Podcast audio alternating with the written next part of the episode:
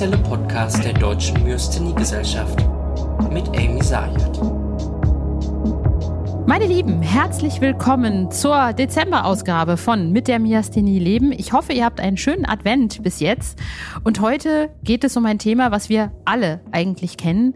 Es geht um wie es uns eigentlich geht und nicht nur gesundheitlich, sondern auch psychisch mit der guten alten Tante Myasthenie, die unsere ständige Mitbewohnerin ist. Ihr kennt das. Man weiß nicht, wie man psychisch damit umgeht. Ich persönlich hatte Albträume sehr lange nach meiner Diagnose. Äh, auch als es mir schon sehr, sehr viel besser ging, habe ich zum Beispiel immer noch Träume davon gehabt, dass ich äh, in den Zug steige und während ich das versuche aufs Gleis landen, auf dem Gleis lande, das ist mir tatsächlich auch in Wirklichkeit schon mehrere Male passiert. Und solche Dinge passieren nicht nur mir, die passieren uns allen. Und da müssen wir mit jemandem reden, auch darüber, wie es unseren Angehörigen überhaupt mit unserer Krankheit geht, die plötzlich eine komplette Lebensumstellung haben äh, nicht nur wir, sondern auch unsere allerliebsten. Und dafür habe ich mir einen ganz besonderen Menschen ausgeguckt, nämlich meinen eigenen Neurologen, der zufällig auch Psychiater ist, Dr. Helmut Christian Weigel aus Köln. Ich sitze hier mit ihm in seiner Praxis. Erstmal herzlich willkommen und vielen Dank, dass Sie dabei sind. Ja, vielen Dank, dass Sie mich hier äh, interviewen. Ich ja, kann kurz mal mich vorstellen. Ich bin äh, ursprünglich Neurochirurg, habe mich dann aber für die konservative Seite äh, entschieden, bin Neurologe, Psychiater und Psychotherapeut mit psychoanalytischen Hintergrund und systemischen Hintergrund.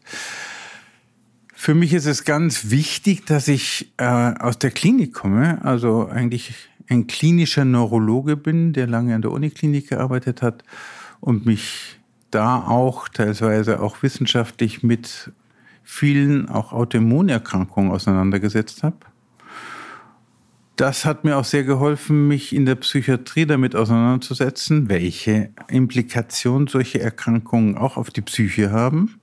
Jetzt auch im Sinne von psychischen Erkrankungen, die man so als gemeinhin organisch bezeichnet. Aber natürlich auch die Auswirkungen, die neurologische Erkrankungen auf die Seele haben. Und was raten oder was passiert, wenn jemand zu Ihnen kommt, der eine Autoimmunerkrankung hat, meinetwegen Myasthenie oder auch irgendeine andere. Und ja, einfach genau diese Probleme hat, nicht weiß, wie er sie mit dieser Lebensumstellung klarkommt. Ich kenne Leute, die wissen halt nicht, wie es ihnen am nächsten Tag geht. Das ist ja auch bei MS-Patienten so, bei Myasthenie-Patienten so. Man weiß halt nicht, wie geht es mir eigentlich morgen? Wie komme ich damit klar? Kann ich überhaupt noch arbeiten? All diese Fragen, die erzeugen Existenzangst. Das kann ich gut verstehen, insbesondere weil heute ja immer Professor Google als erstes befragt wird. Und wenn ich nicht Mediziner wäre, ich glaube, ich würde vor Angst im Boden versinken, wenn ich das lesen und verstehen wollte, was da alles äh, mir erklärt wird. Meine große Hilfe ist, dass ich klinische Erfahrung habe. Das heißt, auch mit der Myasthenie in dem, im Krankenhaus viel Erfahrung machen durfte, die mich selber auch beruhigen konnte, dass man jede Krise auch irgendwie bewältigt bekommt. Natürlich habe ich in der Uniklinik dann auf der Intensivstation Patienten gehabt, die im letzten Moment kamen und sagen, ich glaube, ich muss jetzt wieder mal intubiert werden. Toll, sehr früh. Aber ich sage Ihnen, das war unglaublich spannend. Die Patienten kamen, ja, ich habe einen Infekt gehabt, ich glaube, ich brauche jetzt mal wieder in aller Ruhe. Und dann wussten wir ganz genau, nach fünf Tagen werden die wieder entlassen, dann geht es ihnen wieder gut. Wenn man solche Krisen ein paar Mal nur mitbegleitet hat, wird man selber auch viel ruhiger und weiß, okay, es können Krisen auftreten, wir haben Möglichkeiten, was zu machen, wir haben die positive Erfahrung gemacht und das hilft mir auch, wenn ich Patienten begleite, ruhig zu bleiben und zu sagen, ja, die Bandbreite aller Möglichkeiten, die auftreten können, die sind uns bekannt, mit denen können wir uns auseinandersetzen. Ich kann natürlich ein bisschen mehr aus der Klinik berichten als jemand, der das nur aus der Theorie kennt. Aber ich kann sie dann auch abholen und kann sagen, okay, wenn sowas auftritt, können wir immer noch das und das und das machen. Finde ich, ist ein großer Vorteil und deswegen bin ich dankbar, dass ich mich für diesen klinischen Weg entschieden habe. Das heißt, Sie können den Leuten halt auch nicht nur, sage ich mal, mit netten Worten zur, zur Seite stehen, sondern ihnen auch direkt vielleicht auch Möglichkeiten geben, ihre ja, ihre Therapie umzustellen, ihre medikamentöse Therapie umzustellen? Oder ist es beides, also Lebensumstellung und Therapieumstellung? Beides und natürlich auch äh, die Umstellung des Umfeldes. was ich ganz wichtig finde, es fällt mir gerade noch mal ein, dass ich mal eine Kollegin begleitet hat, äh, Internistin, die in einer Krise ins Krankenhaus kam und der Krankenhausarzt zum Glück meine Telefonnummer hatte und ich ihm in aller Ruhe sagen könnte, machen Sie einfach so und so und so und so, dann wird sie relativ schnell wieder auf den Beinen sein. So war es dann auch. Nach drei Tagen konnte sie wieder entlassen werden. Das ist für mich ein wunderschöner Vorteil. Die war bei mir eigentlich gekommen, weil sie sich mit der Erkrankung zwar als Internistin auseinandersetzen konnte, aber mit den psychischen Auswirkungen nicht sie ist in eine richtig tiefe Krise gefallen. Ja, aber genau das ist es. Und ähm, Sie meinten das Lebensumfeld. Inwiefern? Die Angehörigen, ja, vorrangig die Angehörigen, aber auch das berufliche Umfeld sollte auch entängstigt werden. Es ist eine Erkrankung, mit der man gut leben kann, wenn man sich darauf einstellt und sich auch immer wieder Unterstützung holen kann von Arbeitsumfeld und Familie. Viele haben Angst davor, ne? Mhm. also im Arbeitsumfeld auch einfach zu sagen, das und das kann ich nicht. Viele gehen aus dem Beruf raus, mhm. weil sie denken, das funktioniert nicht, weil es vielleicht auch wirklich nicht funktioniert. Wie helfen Sie diesen Leuten, ähm, ich sag mal, ja, sich selbst zu finden und vielleicht eine Begleitung, damit sie halt vielleicht auch ein neues Umfeld finden oder in ihrem alten Umfeld auch die, die, ich sag mal, die Courage oder die sich vielleicht auch trauen und ein Herz fassen und hingehen können und zu ihrem Arbeit, Arbeitgebenden sagen können, ja, ich habe Myasthenie und ich habe halt dieses und dieses Problem und ich brauche das und das. Da greife ich mal ein bisschen auf Ihr letztes Podcast zu. Ich berate meine Patienten und die Angehörigen. Also mir ist immer ganz wichtig, dass die Angehörigen recht schnell mit dabei sind damit die auch umfassend informiert sind, wo Unterstützungsmöglichkeiten zu bekommen sind und wo sie sich selber noch unterstützen lassen können. Also Schwerbehindertenausweise und so weiter und so fort ist für mich immer ganz wichtig, dass das schnell angeleitet wird und dass das Umfeld, gerade wenn sie dann die nötige Unterstützung haben, auch nochmal aufgeklärt wird. Es kann sein, dass es Krisen gibt, in denen die Leistung nicht mehr erbracht werden kann, die vorher war. Aber grundsätzlich sind Menschen immer noch genauso leistungsfähig. Klar sollten die es nicht 50 äh, Kilo Kisten ins dritten Stockwerk tragen müssen. Das ist, glaube ich, dann der falsche Beruf. Aber die geistigen äh, Fähigkeiten, die die meisten machen, sind uneingeschränkt möglich. Viele sind ja aber dann auch durch Medikamente total fertig. Ne? Cortison macht einen total platt oder andere Medikamente. Ne? Also das ist halt auch noch ein Problem.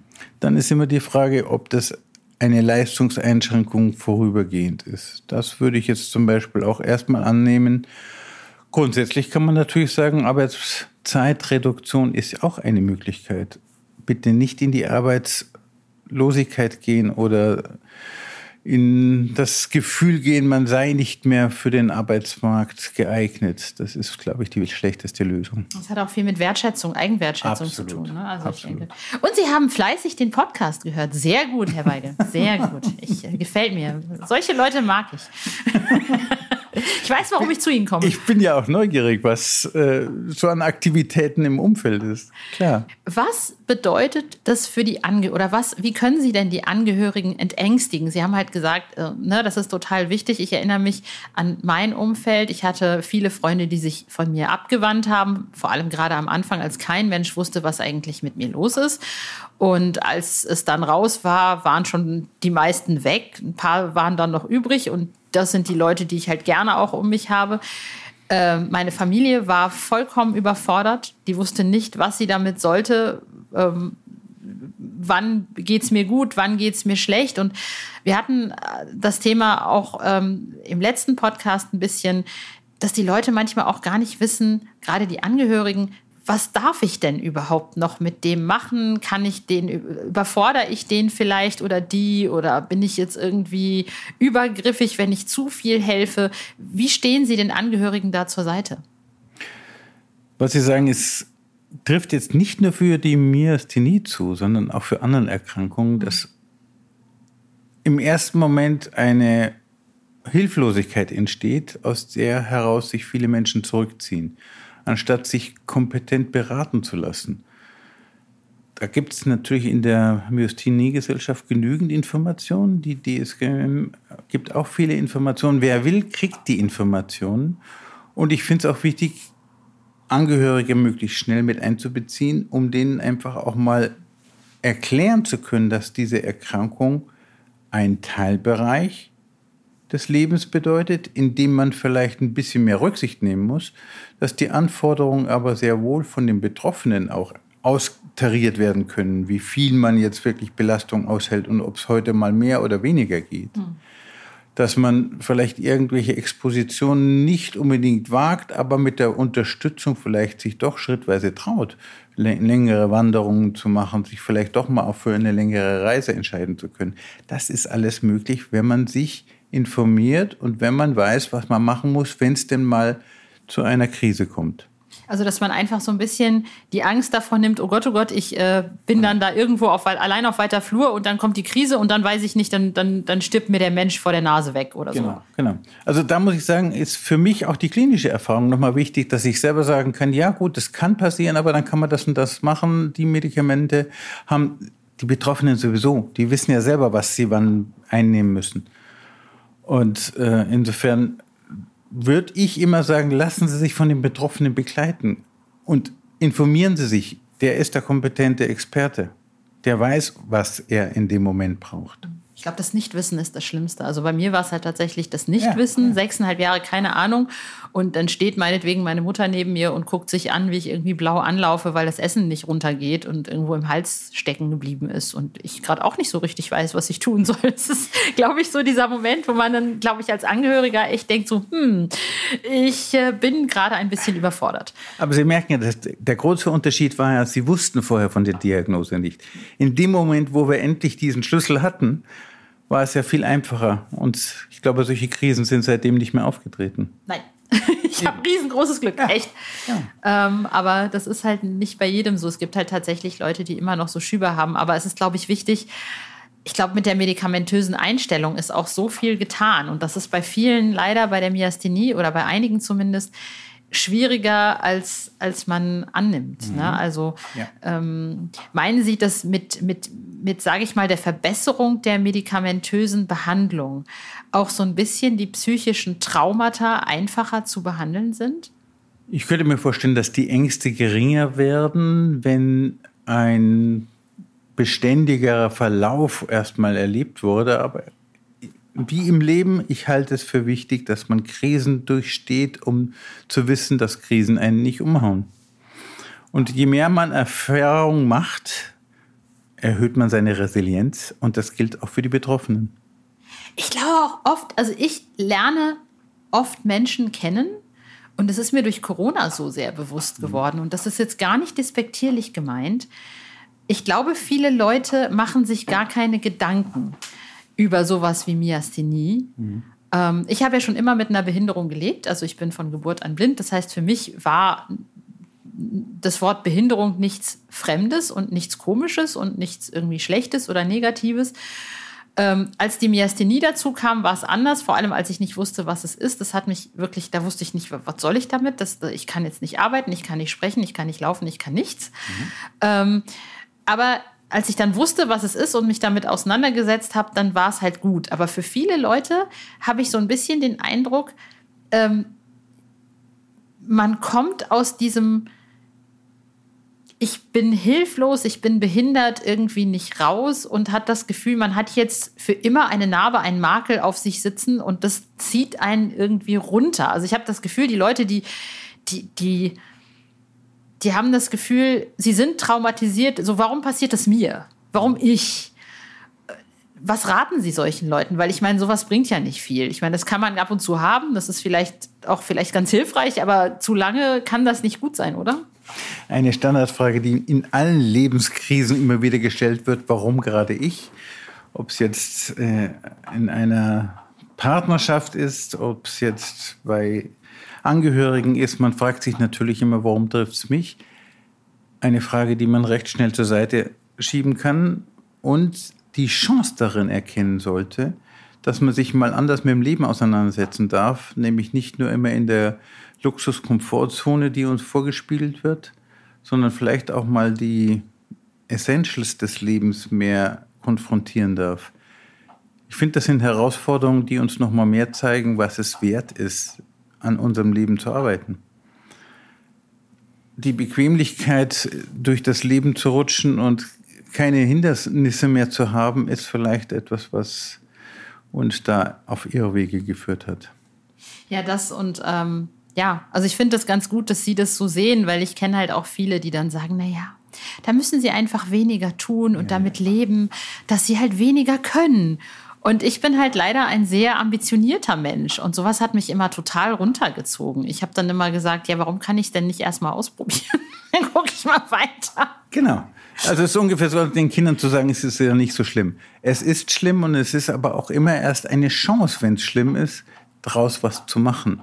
Und darin die Unterstützung zu geben, ja, sie schaffen es trotzdem, etwas daraus zu entwickeln. Und nicht von vornherein sich hinzustellen und so, ach, sie Arme, es wird ja vielleicht irgendwann werden. Das, finde ich, ist die schrecklichste Haltung, die man dazu haben kann. Therapieren Sie auch viel mit Medikamenten bei ähm, psychischen Erkrankungen, mit Autoimmunerkrankungen oder sind Sie da eher vorsichtig? Weil oft ist, heißt es ja, hm, mit Myasthenie darf man das nicht nehmen, mit Myasthenie darf man das nicht nehmen. Uh. Also Wissen schadet nicht. Ähm, natürlich arbeite ich auch mit Medikamenten, wenn ich das Gefühl habe, dass das Gespräch allein nicht reicht.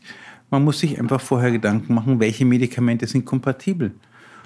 Aber wie gesagt, äh, wenn man klinische Erfahrung hat und sich mit, ich muss das natürlich auch immer wieder nachlesen, ich bin nicht so, dass ich alle Medikamente und Nebenwirkungen immer präsent habe, aber ich habe natürlich die Vorlage, wo ich mal schnell nachgucken kann und habe meine Erfahrung mit einer Handvoll Medikamenten, die ich natürlich in solchen Fällen auch gerne gebe. Dr. Weigel, vielen, vielen herzlichen Dank für Ihre Zeit. Ich fand es richtig, richtig gut. Ich hoffe, es hat Ihnen auch Spaß gemacht.